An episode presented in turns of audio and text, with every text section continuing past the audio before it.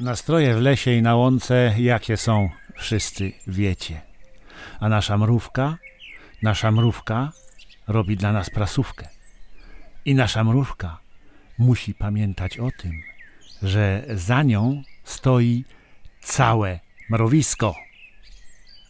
Jest mrówka, jest prasówka, a z tyłu szeregi mrówek z łapkami w górze. A co krzyczą? Co krzyczą, to wszyscy wiemy. Obronimy demokrację. I precz z kaczorem, dyktatorem. Dobra, jedziemy z prasówką. 21.07.2017. Na naszych oczach dzieje się historia, której mrok jest dla nas nie do przyjęcia. My na ulicach miast i miasteczek. PiS idzie twardo w zaparte, szydło ma w nosie głos tak dużej części narodu, Duda odpoczywa na helu. Dzieje się i teraz nie możemy odpuścić, bo następny krok to może być wyjście z UE? Brr, aż mnie trzęsie na samą myśl. Okej, okay, prasówka czeka, zapraszam. 1. Wczoraj w Warszawie odbyło się spotkanie organizacji młodzieżowych i studenckich. Wreszcie nasi młodzi dostrzegli, że w takim państwie, jakie funduje nam wszystkim PiS, żyć się po prostu nie da. Wiem jedno. Wspierajmy ich, oddajmy im nasze doświadczenie, ale nie próbujmy nimi kierować, ustawiać po naszemu. Młodzi muszą sami chcieć mieć swoją wizję i swój program walki o demokratyczną Polskę. Wierzę w nich i mogę tylko powiedzieć: wspaniale, że jesteście po dobrej stronie mocy. 2. Jeszcze niedawno PiS piał z zachwytu, gdy Trump wykuł na pamięć fragment historii Polski, by ją nam przedstawić. Jeszcze niedawno nierząd odtrąbił sukces międzynarodowy, uważając, że wizyta Trumpa to pełna akceptacja demokratycznych zmian w Polsce. A teraz co? Szok zapewne, bo rząd amerykański bacznie obserwuje grzebanie w polskim sądownictwie i wcale mu się to nie podoba. Jest zaniepokojony, zatroskany, próbuje rozmawiać z naszymi orłami. Za chwilę więc zapewnie usłyszymy, że jednak USA to nie nasz przyjaciel, że to kolejny wróg, z którym Pislandia musi sobie poradzić. Koniec miłości? 3. W cieniu walki o sądownictwo Sejm przeprowadził uchwałę, która da Polakom nieźle popalić. Ustawa o Krajowym Zasobie Nieruchomościami, czyli pełna kontrola nieruchomości, łącznie z nadzorowaniem najmu i wysokością czynszu.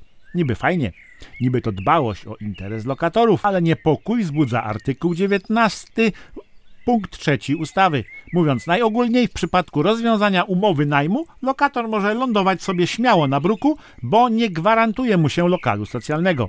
Tak ma właśnie funkcjonować program Mieszkanie Plus. Podpadniecie? Będziecie mieć jakieś tyły w opłatach, to przez 30 lat władza pozostawia sobie prawo wywalenia was i hulaj dusza. Miejsc pod mostami sporo. 4. Kredyty hipoteczne są podstawą, gdy marzy nam się własne mieszkanko. No i tu zaczyna się problem. Kredyty te idą ostro w górę. Już teraz osiągnęły poziom z początku 2015 roku, co nie wróży najlepiej.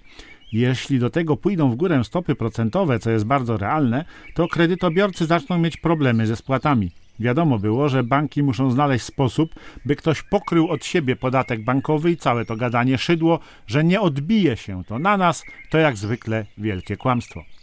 No ale takie wieści to wciąż zbyt mało, by wielbiciele PiS się obudzili. Szybciej uwierzą, że to wina Tuska, niż dostrzegą, jak pięknie są nabijani w butelkę. 5. Sondaż poparcia dla nierządu mocno zaskakuje, ale jest jak miód na serce. Według sondaży i BRIS w grupie wiekowej 18 do 29 lat aż 82% respondentów to przeciwnicy Szydło jej ekipy. Największe poparcie nierząd ma u Polaków powyżej 70 roku życia 47%. Fajnie, prawda? 6. Kolejna ściema nie rządu. Sejm przyjął nowe prawo wodne. Ponoć zwykła polska rodzina nawet tego nie odczuje, bo podwyżki będą tylko dla rolników i firm typu na przykład energetyka. Kto jest na tyle głupi, by wierzyć, że nas, szarych Polaków, prawo to nie dotknie, że ceny za żywność nie pójdą w górę, podobnie jak co niektóre rachunki. Przerażające jest to, że nierząd naprawdę uważa nas za idiotów. Ja przepraszam, wciąż mam swój rozum, bo nie poddam się żadnej rewitalizacji i myślę, że jest nas setki tysięcy, których PiS nie jest w stanie przerobić na swój obraz i podobieństwo. Mrówko, mrowisko, mrowisko stoi za tobą. Kochani, musimy być czujni. Zajęci sądami możemy przegapić kolejne działania nierządu, które nam dowalą na maksa. W ich szaleństwie jest metoda, a w naszym wkurzeniu skuteczność i tego się trzymajmy. Do spotkania w łańcuchu światła. Do poniedziałku.